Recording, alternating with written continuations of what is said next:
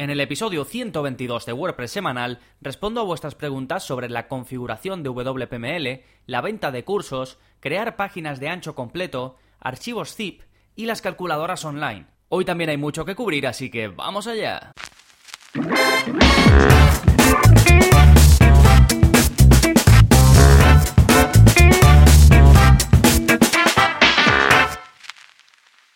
Hola, hola, soy Gonzalo de gonzalonavarro.es y bienvenidos a WordPress Semanal, el podcast en el que aprendes WordPress de principio a fin, porque ya lo sabes, no hay mayor satisfacción ni mejor inversión que la de crear y gestionar tu propia página web con WordPress. Y hoy voy a responder precisamente a preguntas sobre eso, sobre la creación y la gestión de vuestras webs. Vamos a seguir con este formato de responder a vuestras preguntas. Ya os comenté la semana pasada que también respondí a unas seis preguntas de de algunos de vosotros, pues como digo, os comenté que estos dos episodios, de así de principio de agosto, iban a ser un poco, pues eso, enfocado a, a esto para darle un toque diferente, porque también estos 15 días o 10, 12 días estoy eh, de viaje en Beirut, pero bueno, como veis, nada para en la web, siguen los episodios del podcast, sigue la zona código, siguen los cursos, todo está como tiene que estar, ¿vale? Simplemente que yo estoy en otro lugar. Sí, así que os mando un saludo desde aquí, desde Beirut, y vamos a comenzar. Pero antes de meternos de lleno en responder a vuestras preguntas, como siempre, os voy a comentar las novedades que hay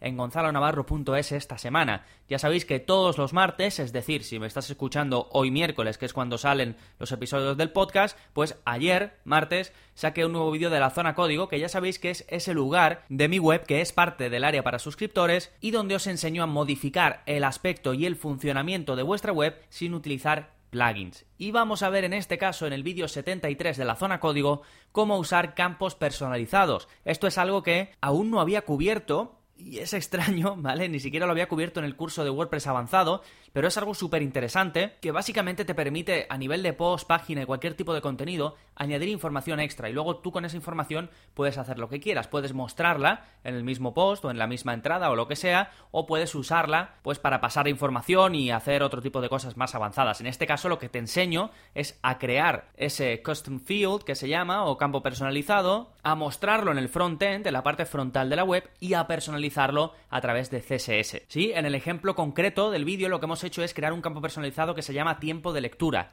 Entonces, eh, lo habréis visto en algunas webs, esto que entras a un post y te pone eh, tiempo de lectura 3 minutos, que es lo que tardarías en leerte ese post, ¿vale? Pues os, os enseño a crear ese campo personalizado, que simplemente es un campo que creamos a nivel de la parte interna, cuando estamos editando un post o una entrada, lo rellenas, y luego se muestra en la parte frontal donde tú quieras y como tú quieras, ¿vale? Pues os enseño em, esto, a usar esos campos personalizados con este ejemplo. Sí, os dejo el enlace, eh, como siempre, en la parte de enlaces de las notas del episodio y si no podéis ir a gonzalonavarro.es barra códigos y ahí tenéis todos los vídeos de la zona código. Sí, más novedades. Bueno, este mes estamos con el curso de creación de tiendas online con Storefront, que si estás pensando este verano darle un empujoncito a tu tienda online o te quieres animar a crearla, para mí es el theme ideal para hacer una página web porque además de que tiene una compatibilidad con WooCommerce excelente, no en vano es de los mismos creadores, pues te permite personalizarla sin necesidad de que sepas código, ¿vale? Con los mm, truquitos o vamos, las técnicas que vemos en el, a lo largo del curso, ¿de acuerdo? Entonces ahora sí, vamos con el plugin de la semana, que es para ocultar la URL de login. Esto es algo que me preguntáis bastante también por el soporte y siempre os recomiendo este plugin, ¿vale? Pero nunca lo había mencionado en el plugin de la semana aquí en el podcast. Es un plugin muy popular. Ya sabéis que a veces eh, comento plugins que no se conocen prácticamente nada, pero en este caso este sí, ¿vale? Se llama WPS Hide Login y tiene más de 200.000 instalaciones activas, o sea que este es bastante popular. ¿Qué te permite hacer el plugin? Pues puedes ocultar el acceso a WP Admin y a WP Login desde el navegador. Es decir, si alguien intenta ir a lo típico de tuweb.com barra wplogin.php, pues para ir a, acceder a la web no va a poder, ¿sí? Ni ellos, ni tú, ni nadie, porque esto lo que se hace es sustituir por una URL que tú pones. Pero realmente este plugin no renombra ni modifica los archivos de WordPress, ni reescribe nada, no modifica nada realmente, sino que bloquea el acceso a las URLs de WP Admin y la de WP Login y lo sustituye por el que tú pongas. Eso sí, te tienes que acordar bien de qué URL has puesto para el login porque si no, no vas a poder acceder. O bueno, te la guardas en marcadores o si ves que tienes algún problema, directamente puedes eliminar el plugin y ya todo vuelve a la normalidad, ¿vale? Porque como no renombra nada, ni cambia un archivo, ni cambia nada, simplemente lo que hace es bloquear y dar otro acceso, pues no hay problema. Que te pasa algo que no quieres el plugin, lo que sea, lo borras y ya está. Ya tienes todo como antes, de forma normal, y ya se puede entrar por login, se puede entrar por WP Admin y fantástico. ¿De acuerdo? Es, es un plugin muy utilizado para esto. Sí, de nuevo, WPS Hide Login, este es el episodio 122. Y ahora sí, vamos con las respuestas. Recordad que si sois suscriptores, tenéis acceso a soporte personalizado conmigo, ¿vale? A través del formulario que tenéis en vuestra cuenta Ahí me encargo yo de personalmente daros soporte sobre WordPress y las dudas que podáis ir teniendo cuando estáis eh, gestionando y creando vuestra web. Sí, pues vamos con algunas preguntas que ya he respondido, por supuesto, personalmente a estas personas, pero que he decidido compartir con todo el mundo. Vamos con la primera que es de Jorge. Me dice, hola Gonzalo, he instalado el plugin WPML según tus cursos, pero no me aparece el desplegable con el segundo idioma. Solamente me muestra el idioma en el que estás.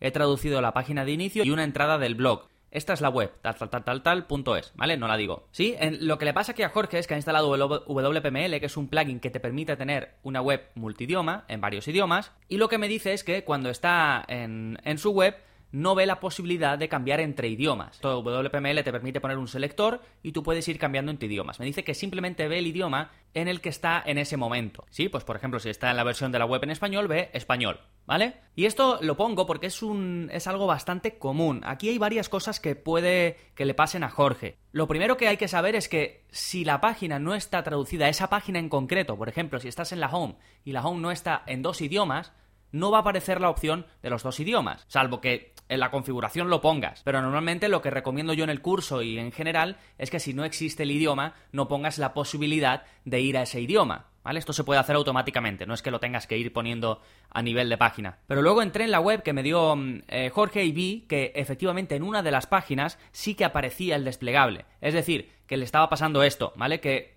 en las páginas en las que había configurado los dos idiomas sí le aparecía el desplegable y en las que no, no le aparecía. ¿Vale? Y luego otra cosa es que hay distintos sitios donde puedes poner los, los desplegables. Lo puedes poner en el menú principal, lo puedes poner en el footer, o si tienes un área de widgets, eh, una sidebar o lo que sea, lo puedes poner ahí.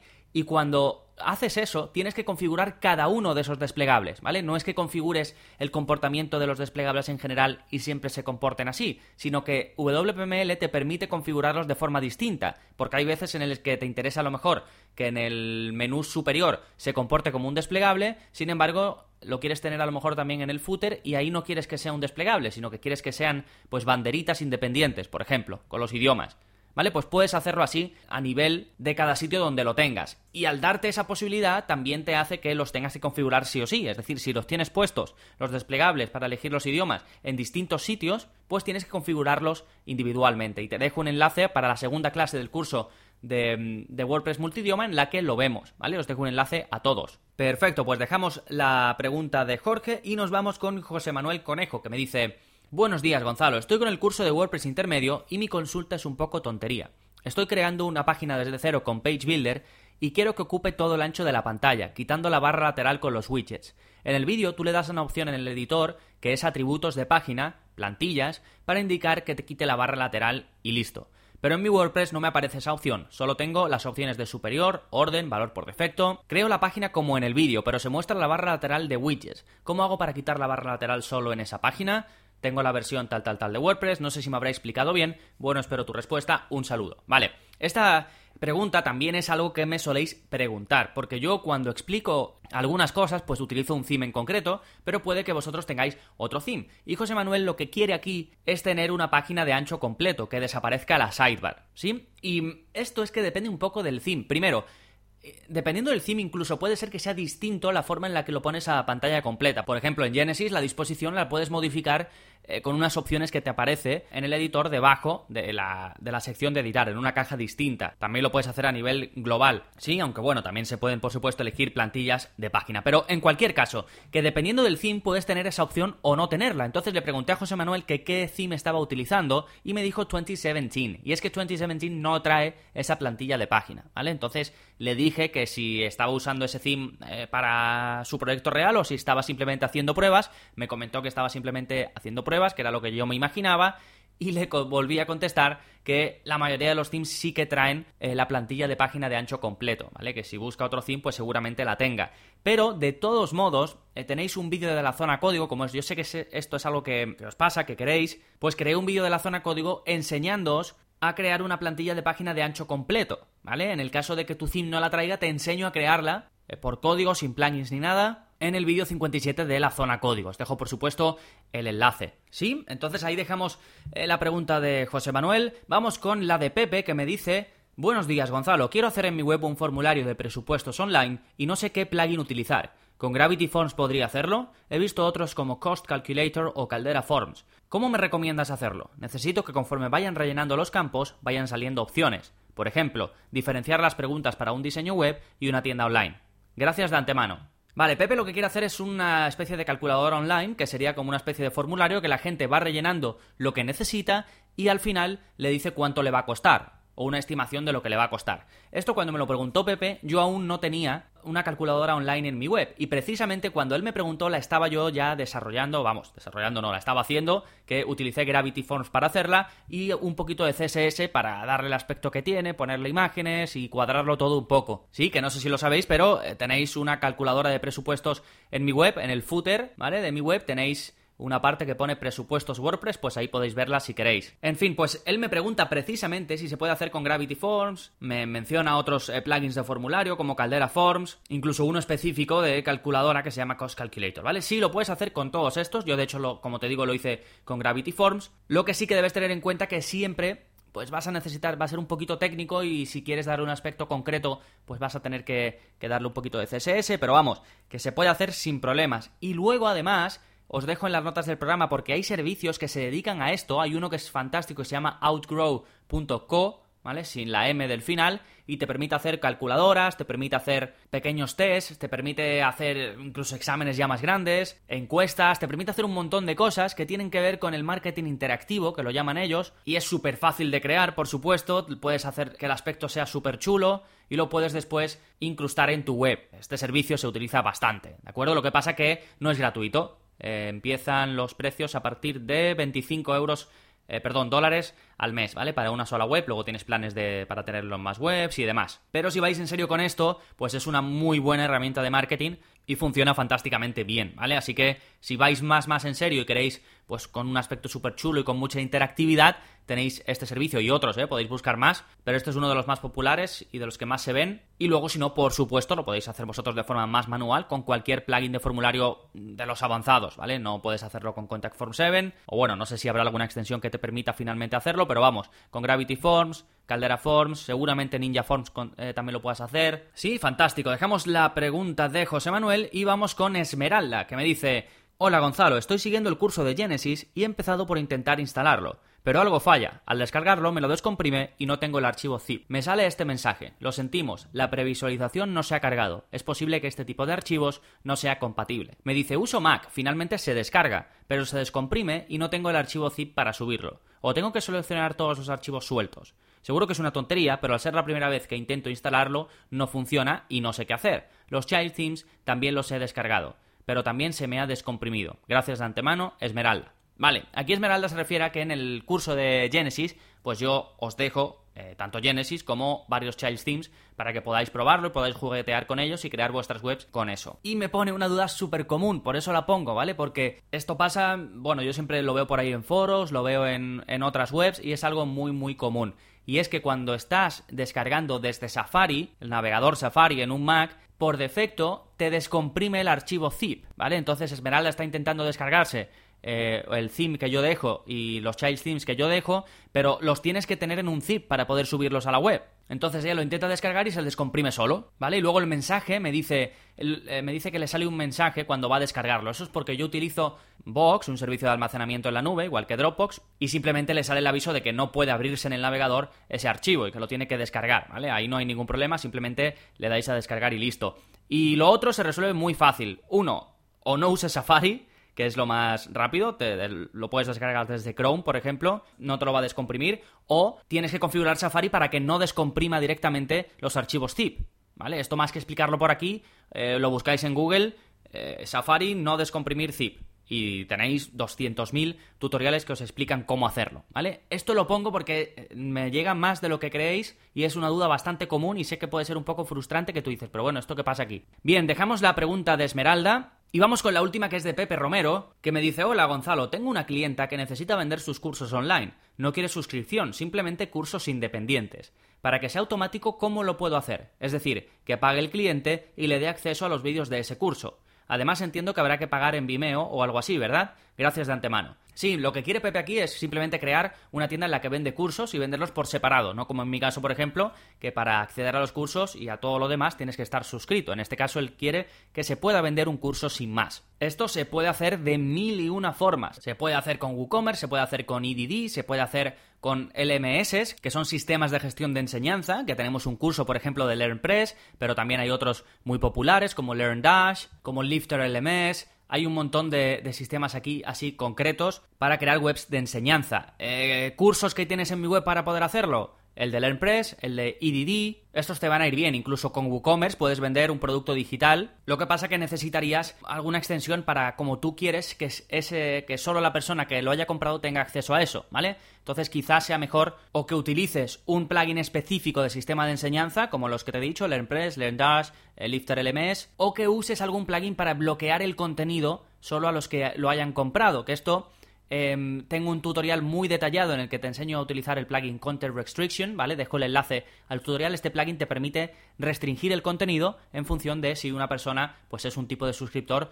u otro. Y luego tengo incluso un vídeo de la zona código en el que os enseño a crear esta restricción de forma manual, ¿vale? Te enseño a crear eh, un shortcode en el que que vas a crear tú mismo, que no te lo da ningún plugin, y que puedes em, bloquear contenido solo para los que sean suscriptores. Sí, bueno, igual que para que sea suscriptor, pues lo puedes modificar para que sea un tipo de usuario concreto. ¿Vale? Así que incluso eh, lo podéis hacer de forma manual. Pero vamos, que con un plugin de LMS lo tienes hecho, porque te permite crear fácilmente toda la gestión de venta, te crea el área para el usuario en concreto, ¿vale? Te lo gestiona absolutamente todo y no tienes que instalar plugins aparte ni tienes que instalar nada. Quizás para mí lo más cómodo y lo mejor, lo más óptimo sería eso, utilizar eh, algún plugin, ya sabes que tienes el curso de LearnPress disponible en el área para suscriptores. Ah, y lo que me comentabas de Vimeo, sí, si vas, si va a ser un curso en vídeo, necesitas eh, algún servicio, por ejemplo Vimeo, por ejemplo Wistia o incluso puedes hacer con YouTube. A mí me gusta mucho Vimeo, mm, primero por las herramientas que te ofrece y porque tiene una cosa súper interesante, que es que puedes hacer que tus vídeos solo se vean en una URL en concreto. Entonces, eh, si tu web se llama cursos potentes.com puedes hacer, eh, configurar en, Vimeo que los vídeos que pongas en tu web solo se puedan ver en tu web, ¿vale? Así no se van a poder compartir por ahí ni nada. Y sí, esto sería un servicio de pago, además que si va a ser, va a ser en serio con los cursos y demás, tienes que contratar un servicio de pago, como por ejemplo eh, Vimeo, que es el que uso yo. Sí, pues dejamos ahí la última pregunta, que era de José Romero. Recordad que tenéis todos los enlaces que he ido mencionando, todos los recursos, lo tenéis en la parte de enlaces de, la de las notas de este episodio, que es el 122. Sí, con esto quedan resueltas las dudas de esta segunda tanda de preguntas. Recordad que en el episodio 121 tenemos la primera tanda, por si queréis también, eh, si os habéis incorporado ahora y queréis echarle un vistazo a esas preguntas. Y por supuesto, si queréis tener este tipo de soporte personalizado conmigo, ya sabéis que podéis acceder al área para suscriptores, que además os doy 15 días de prueba sin compromiso. Entráis, veis todos los cursos, los vídeos de la zona código, me contactáis para el soporte, que os convence, pues nada, no hacéis nada, que no, me decís, oye Gonzalo, que no quiero seguir, os devuelvo los 10 euros y sin problema. No hay permanencia además, si quieres estar solo un mes, dos meses, lo que sea, simplemente me contactas y te puedes dar, de baja cuando quieras. Sí, para eso es muy fácil, gonzalonavarro.es barra cursos y ahí tenéis toda la información y la posibilidad de apuntaros.